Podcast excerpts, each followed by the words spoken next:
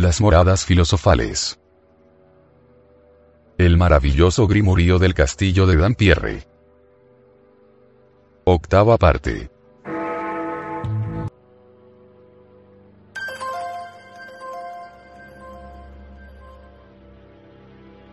Quinta serie.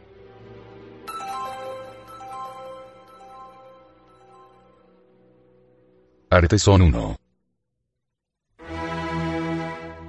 Un vampiro cornudo, velludo, provisto de alas membranosas, nervudas y provistas de garras, y con los pies y manos en forma también de garras, aparece representado en cuclillas. La inscripción pone en boca de este personaje de pesadilla los siguientes versos en español. Más. Penado. Más. Perdido. Y. Menos. Arrepentido. Este diablo, imagen de la tosquedad material opuesta a la espiritualidad, es el jeroglífico de la primera sustancia mineral, tal como se encuentra en los yacimientos metalíferos a donde los mineros van a arrancarla. Se la veía en otro tiempo representada, bajo la figura de Satán, en Notre Dame de París, y los fieles, en testimonio de menosprecio y aversión, iban a apagar sus cirios introduciéndoselos en la boca, que mantenía abierta. Para el pueblo era Maistre Pierre du Coignet, la Maitresse Pierre du Coin, la piedra maestra del rincón, es decir, nuestra piedra angular y el bloque primitivo sobre el que está edificada toda la obra. Hay que convenir en que para ser simbolizado con apariencias deformes y monstruosas dragón, serpiente, vampiro, diablo, tarasca, etc. Este desdichado sujeto debe haber sido muy poco favorecido por la naturaleza. En realidad, su aspecto nada tiene de seductor. Negro, cubierto de láminas escamosas a menudo revestidas de puntos rojos o de envoltura amarilla, friable y deslucida, de olor fuerte y nauseabundo que los filósofos definen toxicum venenum, mancha los dedos cuando se toca y parece reunir todo cuanto puede desagradar. Sin embargo, se trata de esa primitiva materia de los sabios, vil y despreciada por los ignorantes, que es la única dispensadora del agua celeste, nuestro primer mercurio y el gran alcaest. Es el leal servidor y la sal de la tierra que Madame Langer llama Gillo y que hace triunfar a su dueño del dominio de Vera. También se ha llamado disolvente universal no porque sea capaz de resolver todos los cuerpos de la naturaleza lo cual han creído algunos equivocadamente, sino porque lo puede todo en ese pequeño universo que es la gran obra. En el siglo XVII, época de discusiones apasionadas entre químicos y alquimistas acerca de los principios de la antigua ciencia, el disolvente universal fue objeto de ardientes controversias. J. H. Pot, que se aplicó a reconstituir las numerosas fórmulas de menstruos y se esforzó por dar de ellas un análisis razonado, nos aporta, sobre todo, la prueba de que ninguno de sus inventores comprendió lo que los adeptos entienden por su disolvente.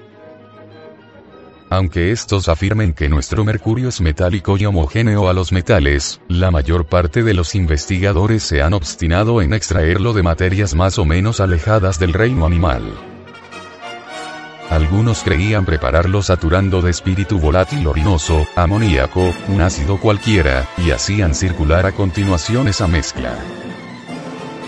Otros exponían al aire orina espesada, con objeto de introducir en ella el espíritu aéreo, etc.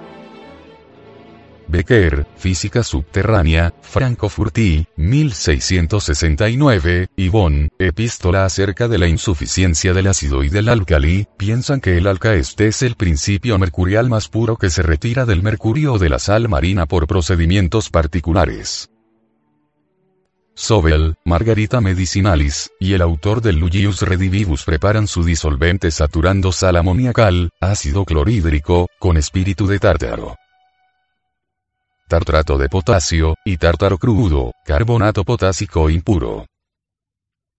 Hoffman 1 y Poterius volatilizan la sal de tártaro disolviéndola primero en agua, exponiendo el licor a la putrefacción en una vasija de madera de encina, y, luego, sometiendo a la sublimación la tierra que se ha precipitado. un disolvente que deja muy atrás a los otros asegura Pop es el precipitado que resulta de la mezcla del sublimado corrosivo y de la sal amoniacal. Quien quiera que sepa emplearlo como es debido, podrá considerarlo como un verdadero alcaest. Lefebvre, Agrícola, Robert Flood, de Nuisement, Le Breton, Ed Muller y otros más prefieren el espíritu de rocío, así como los extractos análogos preparados con las lluvias de tempestad o con la película grasa que sobrenada las aguas minerales.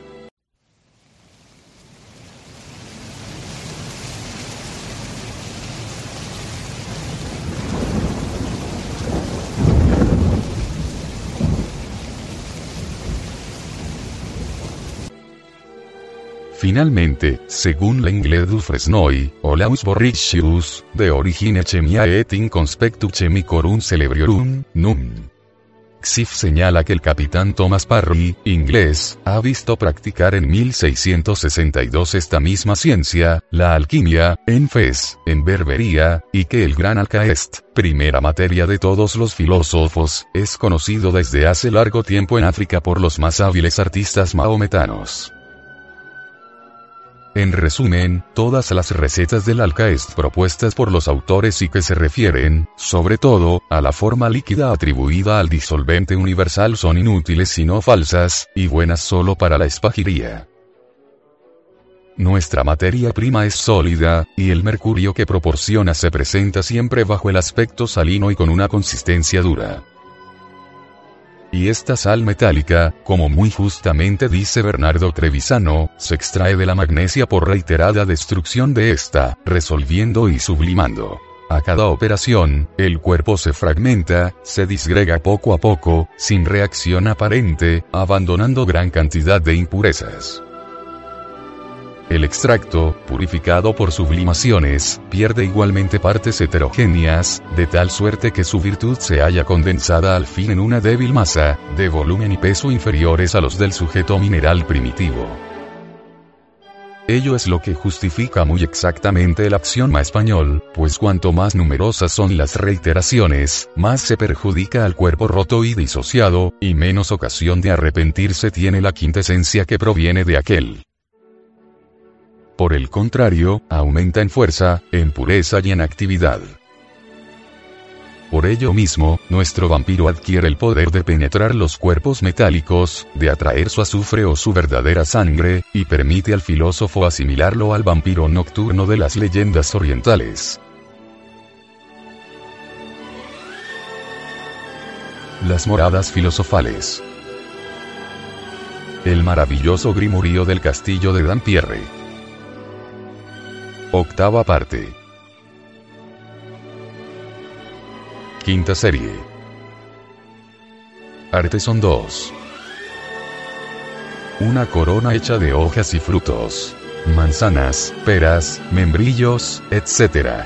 Está atada con cintas cuyos nudos aprietan igualmente cuatro ramitas de laurel. El epígrafe que lo encuadra nos enseña que nadie lo obtendrá si no cumple las leyes del combate. Nemo. Accipit. Win. Non. Legitimi. Certaverit. Monsieur Lovisaudiad ve en este tema una corona de laurel, lo cual no debería sorprendernos. Su observación es a menudo imperfecta y el estudio del detalle apenas lo preocupa. En realidad, no se trata ni de la hiedra con la que se coronaba a los poetas antiguos, ni del laurel dulce en la frente de los vencedores, ni de la palma, cara a los mártires cristianos, ni del mirto, la viña o el olivo de los dioses. Se trata, simplemente, de la corona fructífera del sabio. Sus frutos señalan la abundancia de los bienes terrestres, adquirida por la práctica hábil de la agricultura celeste, para provecho y utilidad. Hay algunas ramitas de laurel, de relieve tan poco acusado que apenas se las distingue, y son en honor del laborioso. Y, sin embargo, esta guirnalda rústica, que la sabiduría propone a los investigadores sabios y virtuosos no se deja conquistar fácilmente. Nuestro filósofo nos lo dice sin ambajes. Rudo es el combate que el artista debe librar a los elementos si quieren triunfar de la gran prueba. Como el caballero errante, le es preciso orientar su marcha hacia el misterioso jardín de las Hespérides y provocar al horrible monstruo que impide la entrada en él. Tal es, para permanecer en la tradición, el lenguaje alegórico por el cual los sabios entienden revelar la primera y más importante de las operaciones de la obra. En verdad, no es el alquimista en persona quien desafía y combate al dragón hermético, sino otra bestia igualmente robusta, encargada de representarlo y a la que el artista, haciendo el papel de espectador prudente, sin cesar dispuesto a intervenir, debe animar, ayudar y proteger. Él es el maestro de armas de este duelo extraño y sin piedad. Pocos autores han hablado de este primer encuentro y del peligro que implica. Que nosotros sepamos, Kiliani es, ciertamente, el adepto que ha llevado más lejos la descripción metafórica que da del asunto. Sin embargo, en ninguna parte hemos descubierto una narración tan detallada, tan exacta en sus imágenes, tan cercana de la verdad y de la realidad como la del gran filósofo hermético de los tiempos modernos. De Kirano Bergerac, no es bastante conocido este hombre genial cuya obra, mutilada adrede, debía, sin duda, abarcar toda la extensión de la ciencia. En cuanto a nosotros, apenas precisamos del testimonio de Monsieur de Serki, que afirma que de Quirano recibió del autor de la luz y de ese maestro de las ciencias, Apolo, luces que nada puede oscurecer, conocimientos a los que nadie puede llegar, para reconocer en él a un verdadero y poderoso iniciado. De Kirano Bergerac pone en escena dos seres fantásticos que figuran los principios azufre y mercurio nacidos de los cuatro elementos primarios. La salamandra sulfurosa, que se complace en medio de las llamas, simboliza el aire y el fuego del cual el azufre posee la sequedad y el ardor ígneo, y la remora, campeón mercurial, heredero de la tierra y del agua por sus cualidades frías y húmedas. Estos nombres están escogidos a propósito y nada deben al capricho ni a la fantasía. Salamandra, en griego, aparece formado por sal, anagrama de als, sal, y de mandra, establo. Es la sal de establo, la sal de orina de los nitrales artificiales, el salitre de los viejos espagiristas sal petri, sal de piedra que también designaban con el epíteto de dragón. Rémora, en griego esenis, es el famoso pez que pasaba por detener, según algunos, o dirigir, según otros, los navíos que navegaban por los mares boreales, sometidos a la influencia de la estrella del norte. Es el Echeneis del que habla el cosmopolita, el delfín real que los personajes del Multus Liber se esfuerzan por capturar, el que representa la estufa alquímica de P. F. FAU del Museo de Winterthur, Cantón de Zurich, Suiza, el mismo que acompaña y pilota, en el bajo relieve de la fuente del Verdi Bois, el navío cargado con una enorme piedra tallada. El Echeneis es el piloto de la onda viva, nuestro Mercurio, el amigo fiel del alquimista, el que debe absorber el fuego secreto, la energía ígnea de la salamandra y, en fin, mantenerse estable, permanente, siempre victorioso bajo la salvaguardia y la protección de su maestro. Estos dos principios, de naturaleza y tendencias contrarias, de complexión opuesta, manifiestan entre sí una antipatía y una aversión irreductibles. En presencia uno del otro, se atacan furiosamente, se defienden con aspereza, y el combate, sin tregua ni cuartel, no cesa sino por la muerte de uno de los antagonistas. Tal es el duelo esotérico, espantoso pero real, que el ilustre de Kirano nos narra en estos términos.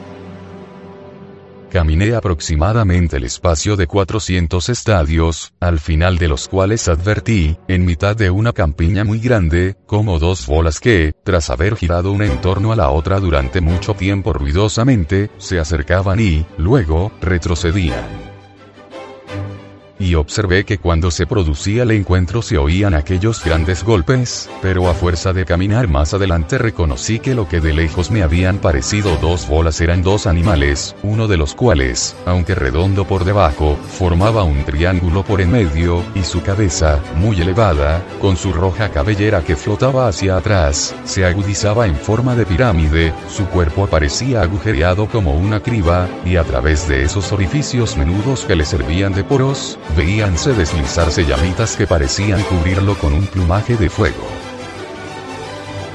Paseándome por los alrededores, me encontré con un anciano muy venerable que contemplaba este famoso combate con tanta curiosidad como yo. Me hizo signo de acercarme, obedecí y nos sentamos el uno junto al otro. He aquí como me habló.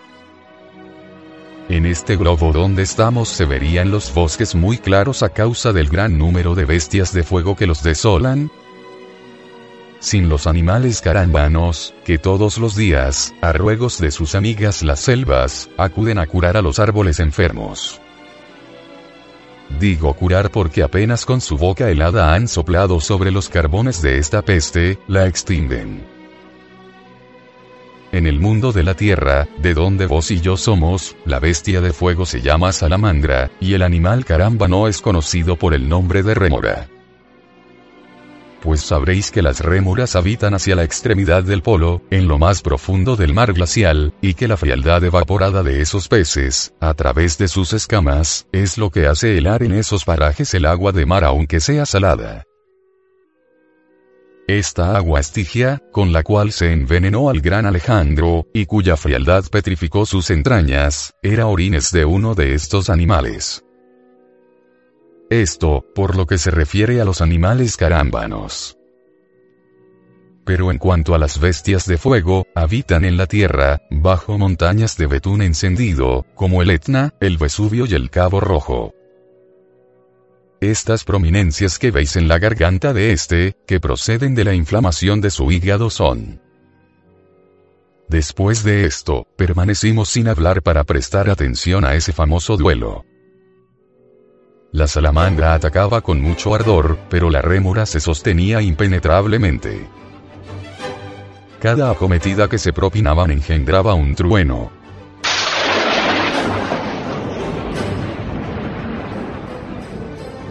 como sucede en los mundos de aquí alrededor, donde el encuentro de una nube cálida con una fría excita el mismo ruido.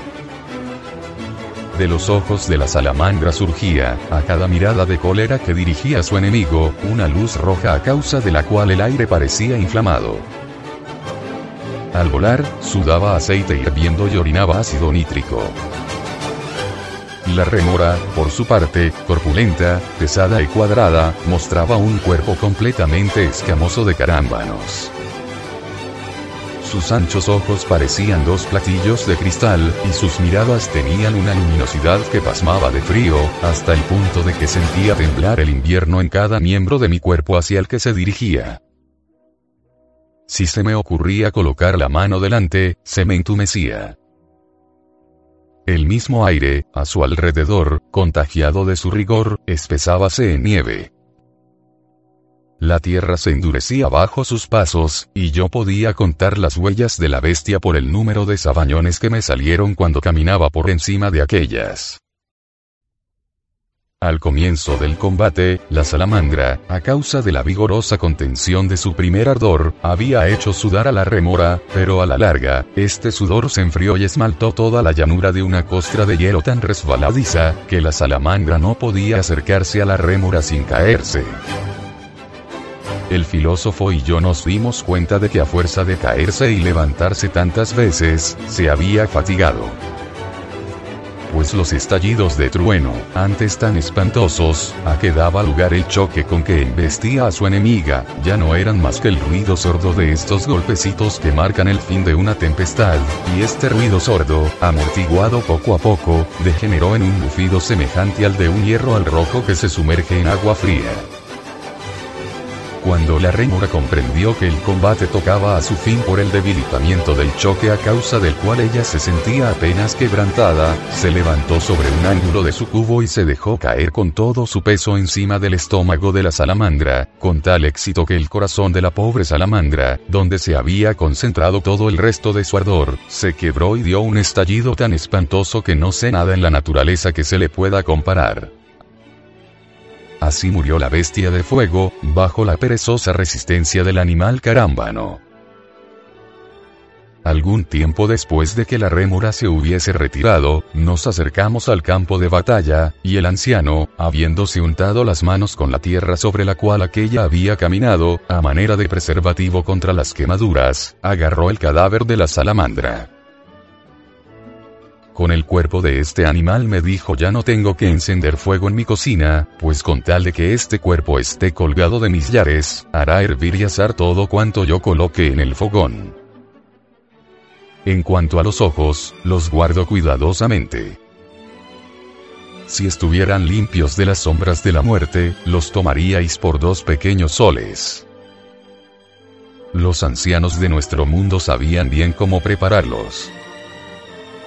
Es lo que llamaban lámparas ardientes, y solo se las colgaba en las sepulturas pomposas de las personas ilustres. Nuestros contemporáneos las han encontrado al excavar algunas de esas famosas tumbas, pero su ignorante curiosidad las ha estropeado, pues ellos pensaban encontrar, tras las membranas rotas, ese fuego que veían relucir. Las moradas filosofales. El maravilloso grimorío del castillo de Dampierre. Octava parte. Quinta serie. Arteson 3. Una pieza de artillería del siglo XVI aparece representada en el momento del disparo. Está rodeada de una filacteria que lleva esta frase latina. Sí, non. Perquisero. Terrebo. Si no alcanzo a alguien, al menos, aterrorizaré. Es evidente que el creador del tema entendía hablar en sentido figurado. Comprendemos que se dirija directamente a los profanos, a los investigadores desprovistos de ciencia, incapaces, por consecuencia, de comprender estas composiciones, pero que se sorprenderán por su número tanto como por su singularidad e incoherencia. Los modernos sabios tomarán este trabajo antiguo por una obra demencial. Y al igual que el cañón mal regulado sorprende solo por su alboroto, nuestro filósofo piensa con razón que si no puede ser comprendido por todos, todos se sorprenderán del carácter enigmático, extraño y discordante que afectan tantos símbolos y escenas inexplicables. También creemos que el aspecto curioso y pintoresco de estas figuras retiene sobre todo la atención del espectador, aunque sin esclarecerlo. Esto es lo que ha seducido a Louis Audiat y a todos los autores que se han ocupado de Dampierre. Sus descripciones no son, en el fondo, sino un rumor de palabras confusas, vanas y sin alcance pero aunque nulas para la instrucción del curioso, sin embargo nos aportan el testimonio de que ningún observador, según nuestra opinión, ha sabido descubrir la idea general escondida detrás de estos motivos, ni el elevado alcance de la misteriosa enseñanza que se desprende. Las moradas filosofales. El maravilloso grimorío del castillo de Dampierre. Octava parte. Quinta serie. Arteson 4.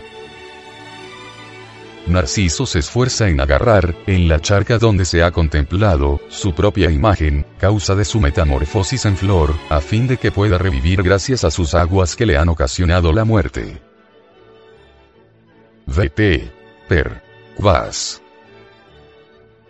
Perlit. Viveré. Posit. Aquas. Los narcisos son vegetales con flores blancas o amarillas, y estas flores los han hecho distinguir por los mitólogos y simbolistas. Ofrecen, en efecto, las coloraciones respectivas de los dos azufres encargados de orientar los dos magisterios. Todos los alquimistas saben que es preciso servirse exclusivamente del azufre blanco para la obra con plata, y del azufre amarillo para la obra solar, evitando con cuidado mezclarlos. Según el excelente consejo de Nicolás Flamel, pues resultaría una generación monstruosa, sin porvenir y sin virtud. Narciso es aquí el emblema del metal disuelto. Su nombre griego, napxtaos, proviene de napx. O napxa, entorpecimiento, sopor. Pues bien, los metales reducidos, cuya vida está latente, concentrada, somnolienta, parecen por ello mantenerse en un estado de inercia análogo al de los animales en hibernación o de los enfermos sometidos a la influencia de un narcótico, Vapsk, Rchos, de Vapsk. También los llamados muertos, por comparación con los metales alquímicos que el arte ha reforzado y vitalizado. En cuanto al azufre extraído por el disolvente el agua mercurial de la charca, constituye el único representante de Narciso, es decir, del metal disociado y destruido. Pero al igual que la imagen reflejada por el espejo de las aguas incluye todos los caracteres aparentes del objeto real, asimismo el azufre conserva las propiedades específicas y la naturaleza metálica del cuerpo descompuesto de manera que este azufre principio, verdadera semilla del metal, encontrando en el mercurio elementos nutritivos vivos y vivificantes, puede generar a continuación un ser nuevo, semejante a él, de esencia superior, sin embargo, y capaz de obedecer a la voluntad del dinamismo evolutivo. Con razón, pues, Narciso, metal transformado en flor o azufre pues el azufre, según dicen los filósofos, es la flor de todos los metales espera volver a hallar la existencia gracias a la virtud particular de las aguas que han provocado su muerte. Si no puede extraer su imagen de la onda que la aprisiona, al menos aquella le permitirá materializarla en un doble en el que hallará conservadas sus características esenciales.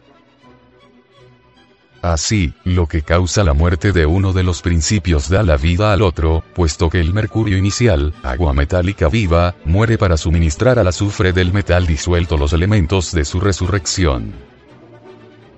Por eso los antiguos han afirmado siempre que era preciso matar al vivo para resucitar al muerto. La puesta en práctica de este axioma asegura al sabio la posesión del azufre vivo, agente principal de la piedra y de las transformaciones que pueden esperarse de ella. Le permite también realizar el segundo axioma de la obra.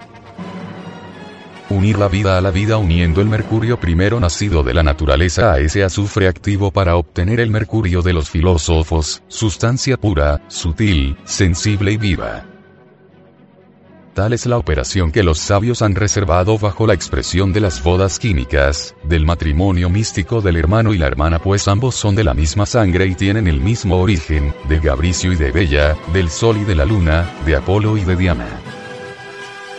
Este último vocablo ha suministrado a los cabalistas la famosa enseña de Apolonio de Tiana, bajo la cual se ha creído reconocer a un pretendido filósofo, aunque los milagros de este personaje ficticio, de carácter indiscutiblemente hermético, estuvieran, para los iniciados, revestidos con el sello simbólico y consagrados al esoterismo alquímico. Las moradas filosofales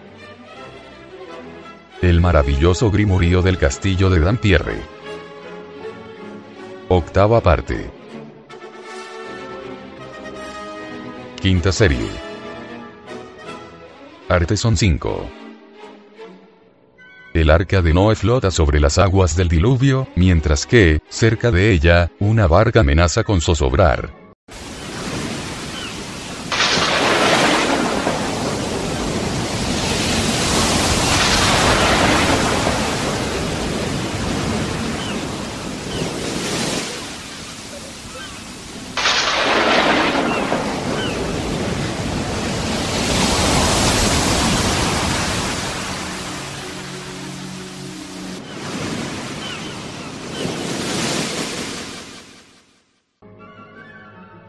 Cielo de esta representación se leen las palabras Veritas. Vincit. La verdad vence.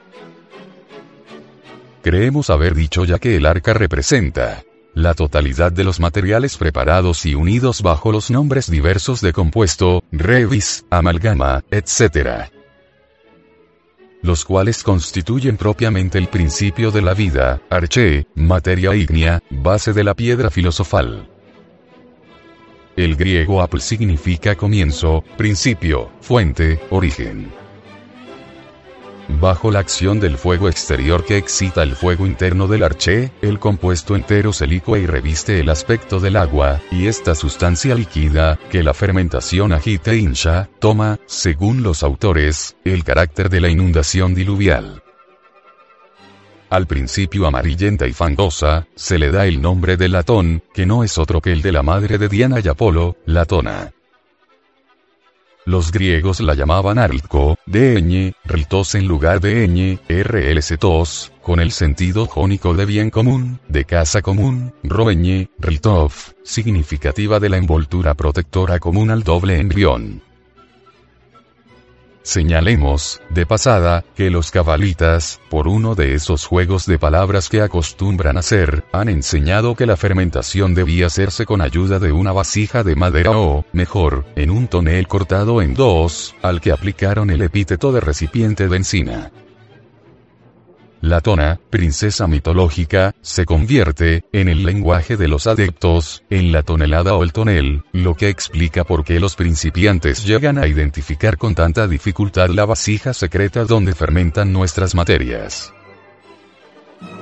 Al cabo del tiempo requerido, se ve ascender a la superficie, flotar y trasladarse sin cesar bajo los efectos de la ebullición. Una delgadísima película en forma de menisco que los sabios han llamado la isla filosófica, manifestación primera del espesamiento y de la coagulación es la isla famosa de Delos, en griego orol, os, es decir aparente, claro, cierto, la cual asegura un refugio inesperado a la tona huyendo de la persecución de Juno, y llena el corazón del artista de un gozo sin mezcla.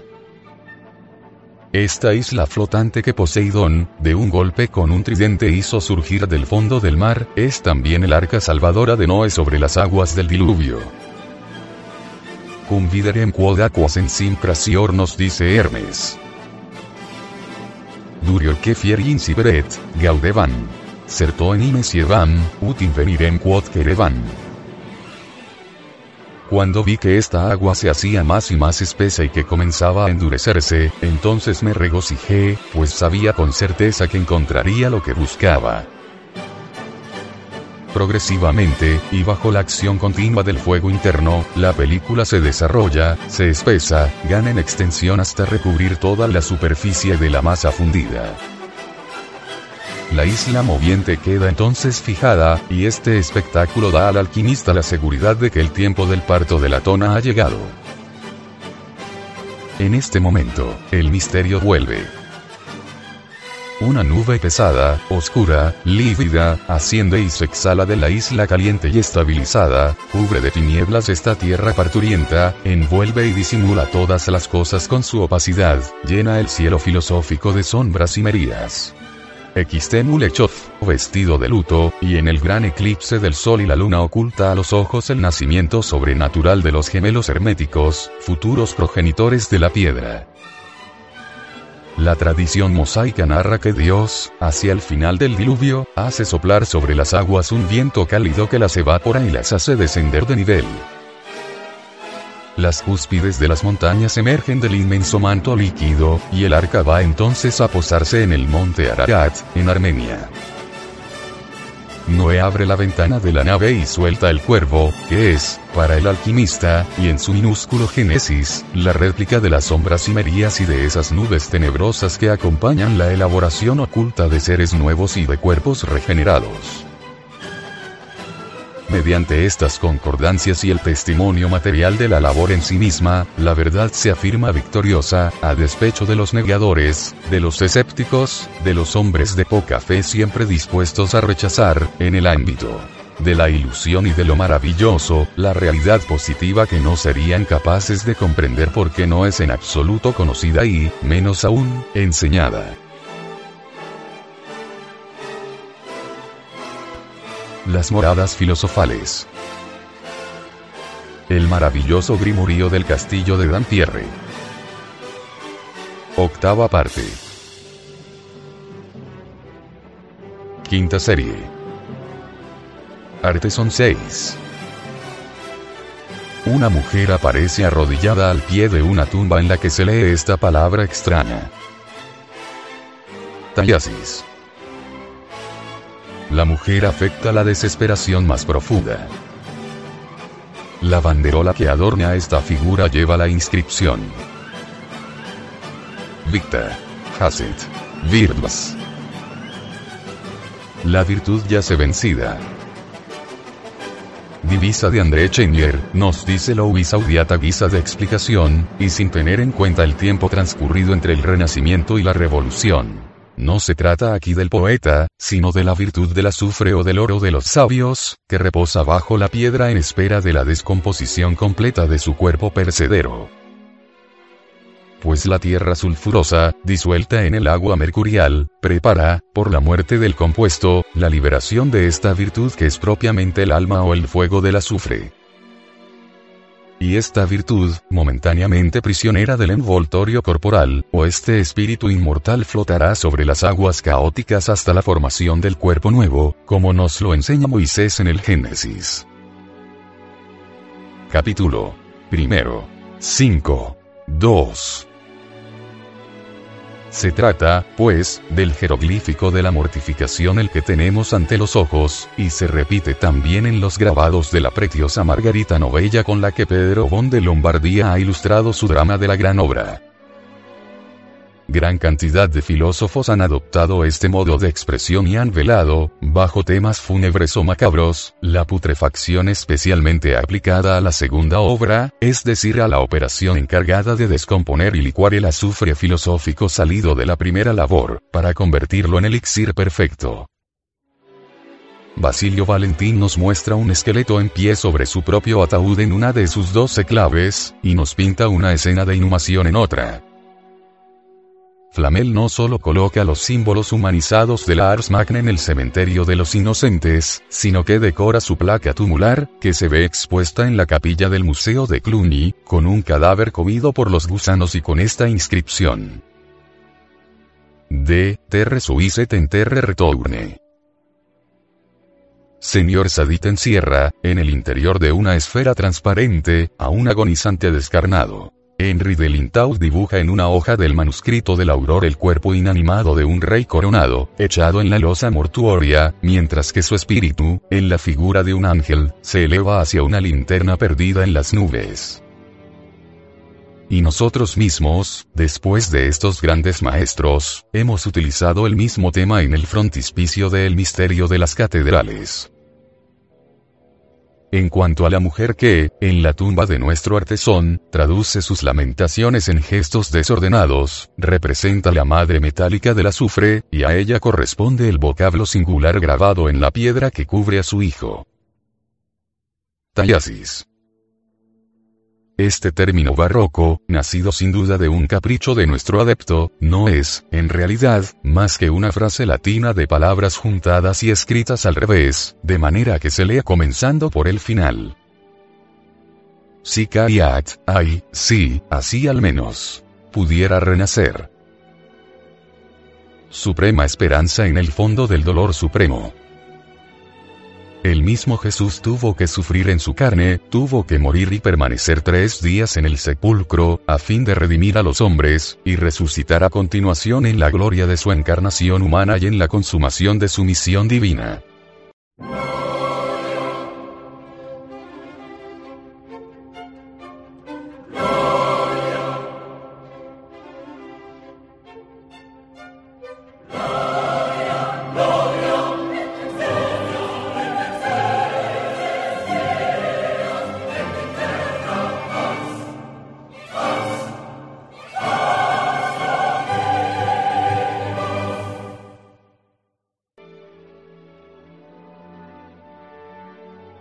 Las moradas filosofales. El maravilloso Grimorío del Castillo de Dampierre. Octava parte. Quinta serie. Arteson 7. Representada en pleno vuelo, una paloma sostiene en su pico una rama de olivo. Este tema se adorna con la inscripción Sí. Te. Fata. Vocant. Si los destinos te llaman. el emblema de la paloma con la rama verde nos viene dado por Moisés en su descripción del diluvio universal. Se dice, en efecto, Génesis, capítulo octavo, 5, 11 habiendo dado Noé libertad a la paloma, ésta regresó hacia la noche llevando una rama verde de olivo. Tal es el signo por excelencia de la verdadera vía y de la marcha regular de las operaciones pues por ser el trabajo de la obra un resumen y una reducción de la creación, todas las circunstancias del trabajo divino deben hallarse en pequeño en el del alquimista. En consecuencia, cuando el patriarca hace salir del arca al cuervo, debemos entender que se trata, para nuestra obra, del primer color duradero, es decir del negro, porque consumada la muerte del compuesto, las materias se pudren y adquieren una coloración azul muy oscura cuyos reflejos metálicos permiten comparar con las plumas del cuervo. Por otra parte, la narración bíblica precisa que este pájaro, retenido por los cadáveres, no regresa al arca. Sin embargo, la razón analógica que hace atribuir al color negro el término de cuervo no se funda tan solo en una identidad de aspecto. Los filósofos también han dado al compuesto que ha alcanzado la descomposición el nombre expresivo de cuerpo azul, y los cabalistas el de cuerpo hermoso no porque sea agradable de ver, sino porque aporta el primer testimonio de actividad de los materiales filosóficos. Sin embargo, pese al signo de feliz presagio que los autores coinciden en reconocer en la aparición del color negro, recomendamos que no se acojan estas demostraciones sino con reserva, no atribuyéndoles más valor del que tienen. Sabemos cuán fácil resulta obtenerlo, incluso en el seno de sustancias extrañas, con tal de que éstas sean tratadas según las reglas del arte. Este criterio es, pues, insuficiente, aunque justifica este axioma conocido de que toda materia seca se disuelve y se corrompe en la humedad que le es natural y homogénea. Es la razón por la cual ponemos en guardia al principiante y le aconsejamos, antes de entregarse a los transportes de un gozo sin mañana, aguardar prudentemente la manifestación del color verde, síntoma del desecamiento de la tierra, de la absorción de las aguas y de la vegetación del nuevo cuerpo formado. Así, hermano, si el cielo se digna bendecir tu labor, y, según la palabra del adecto, si te fata vocant, obtendrás primero la rama de olivo, símbolo de paz y unión de los elementos, y, luego, la blanca paloma que te la haya traído.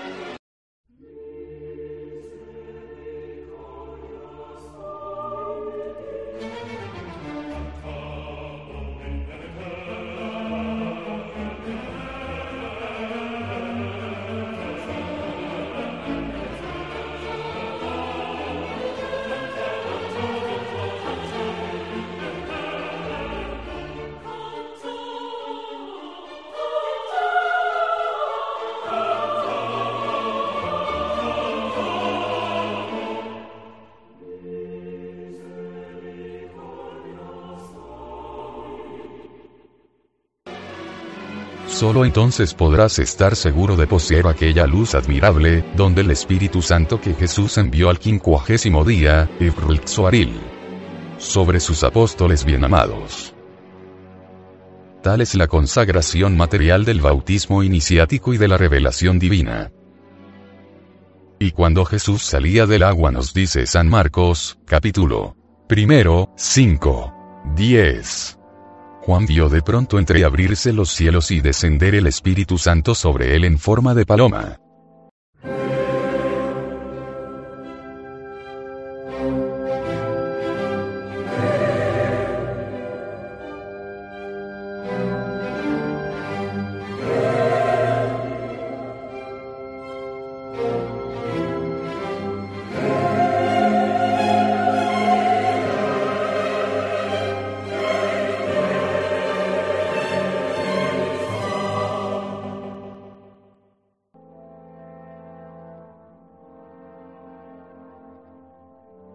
Las moradas filosofales.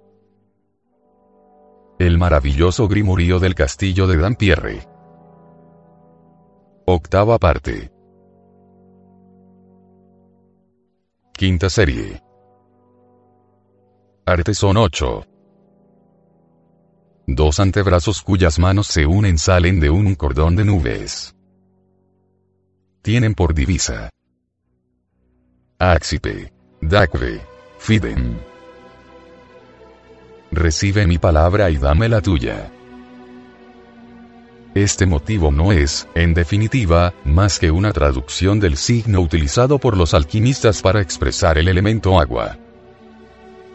Nubes y brazos componen un triángulo con el vértice dirigido hacia abajo, jeroglífico del agua, opuesto al fuego, que simboliza un triángulo semejante, pero invertido. Es cierto que no podría comprenderse nuestra primera agua mercurial bajo este emblema de unión, ya que ambas manos estrechadas en pacto de fidelidad y adhesión pertenecen a dos individualidades distintas. Hemos dicho, y lo repetimos aquí, que el mercurio inicial es un producto simple y el primer agente encargado de extraer la parte sulfurosa e ígnea de los metales.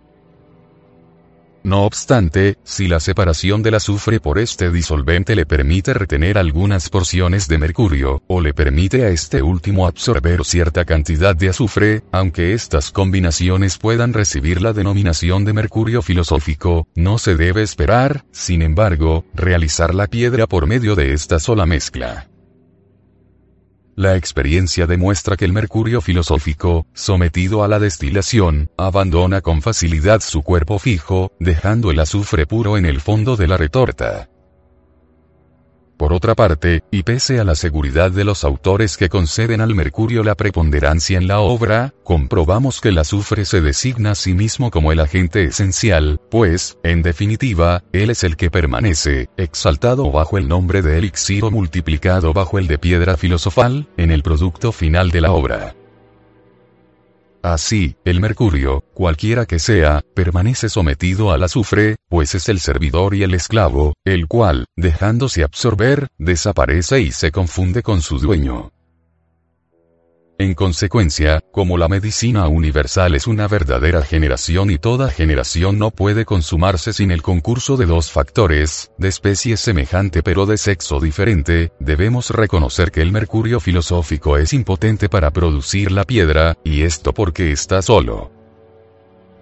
Él, sin embargo, desempeña en el trabajo el papel de la hembra, pero esta, dicen de Spagnetti Filaleteo, debe estar unida a un segundo macho si se desea obtener el compuesto conocido bajo el nombre de revis, materia prima del magisterio.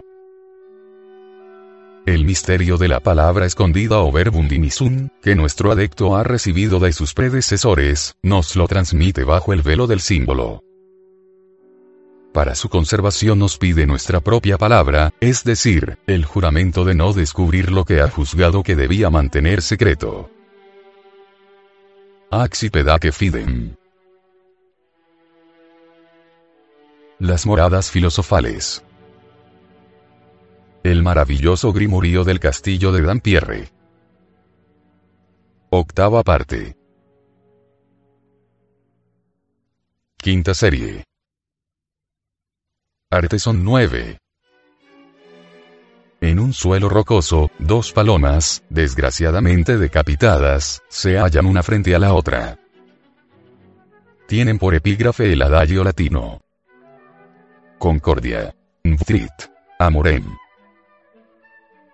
La concordia nutre el amor verdad eterna cuya aplicación hallamos en todas partes aquí abajo, y que la gran obra confirma con el ejemplo más curioso que sea posible encontrar en el orden de las cosas minerales. Toda la obra hermética no es, en efecto, más que una armonía perfecta realizada a partir de las tendencias naturales de los cuerpos inorgánicos entre sí, de su afinidad química y, si la palabra no es desorbitada, de su amor recíproco. Las dos aves que componen el tema de nuestro bajo relieve representan las famosas palomas de Diana, objeto de la desesperación de tantos investigadores, y célebre enigma que imaginó Filaleteo para recubrir el artificio del doble mercurio de los sabios. Proponiendo a la sagacidad de los aspirantes esa oscura alegoría, el gran adecto no se ha extendido lo más mínimo acerca del origen de estas aves tan solo enseña, de la manera más breve, que las palomas de Diana están envueltas inseparablemente en los abrazos eternos de Venus. Pues bien, los alquimistas antiguos colocaban bajo la protección de Diana la de los cuerpos lunares este primer mercurio del que tantísimas veces hemos hablado dándole el nombre de disolvente universal. Su blancura y su brillo argentino le valieron también el epíteto de luna de los filósofos y de madre de la piedra. En este sentido lo entiende Hermes cuando dice, hablando de la obra, el sol es su padre y la luna, su madre. Limojón de Saint-Didier, para ayudar al investigador a descifrar el enigma, escriben entre de Eudoxes de Piropile. Considerad, finalmente, por qué medios enseña Javier a realizar las sublimaciones requeridas para este arte. En cuanto a mí, no puedo hacer sino formular el mismo deseo que otro filósofo. Sidera veneris, et corniculata ediana et ibi propitia sint uno. Uno que los astros de Venus y de Diana cornuda te sean favorables. Se puede, pues, considerar las palomas de Diana como dos partes de Mercurio disolvente, las dos puntas del creciente lunar, contra una de Venus, que debe mantener estrechamente abrazadas a sus palomas favoritas. La correspondencia se halla confirmada por la doble cualidad, volátil y aérea, del mercurio inicial cuyo emblema ha sido siempre tomado de entre los pájaros, y por la materia misma de donde proviene el mercurio, tierra rocosa, caótica y estéril sobre la cual las palomas reposan. Cuando, nos dice la escritura, la Virgen María hubo cumplido, según la ley de Moisés, los siete días de la purificación, Éxodo, sí, 2, José la acompañó al templo de Jerusalén, a fin de presentar en él al niño y a ofrendar la víctima, conforme a la ley del Señor, Levítico, sí, 6, 8, a saber. Una pareja de tórtolas o dos polluelos de paloma.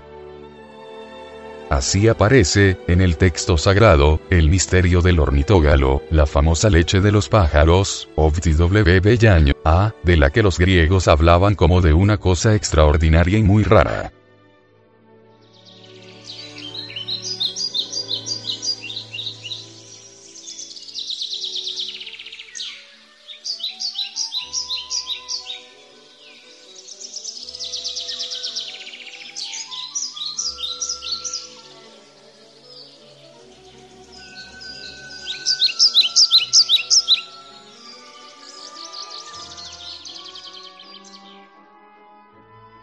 La leche de los pájaros Obnuyaño, Amue, Yeti, era, entre ellos, un proverbio que equivalía a triunfar, a conocer el favor del destino y el éxito en toda empresa. Y debemos convenir en que es preciso ser un elegido de la providencia para descubrir las palomas de Diana y para poseer el ornitógalo, sinónimo hermético de la leche de la Virgen, símbolo caro a Filaleteo. Ovtese, en griego, designa no solo al ave en general, sino más expresamente al gallo y a la gallina, y tal vez de ahí deriva el vocablo yaño, a, leche de gallina obtenida disolviendo una yema de huevo en leche caliente.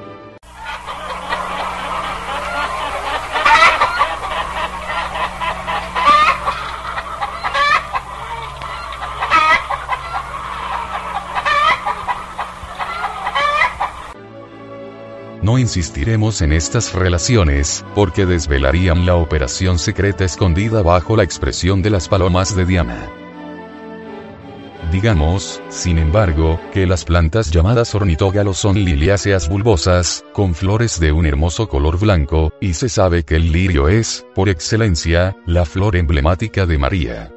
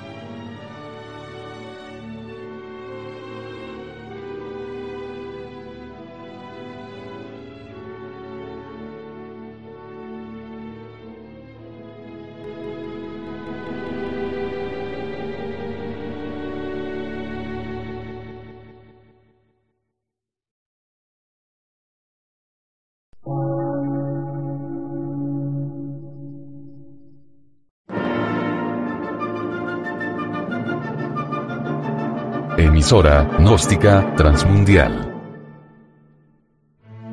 Por una nueva civilización y una nueva cultura, sobre la faz de la Tierra.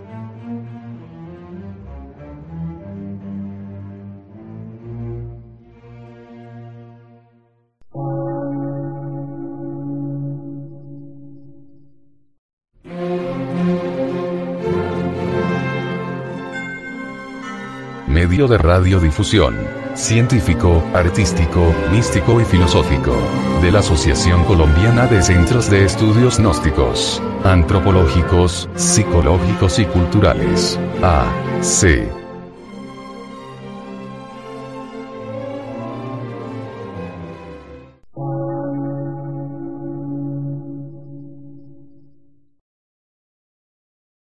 Lectura en movimiento. Difusión sin fronteras.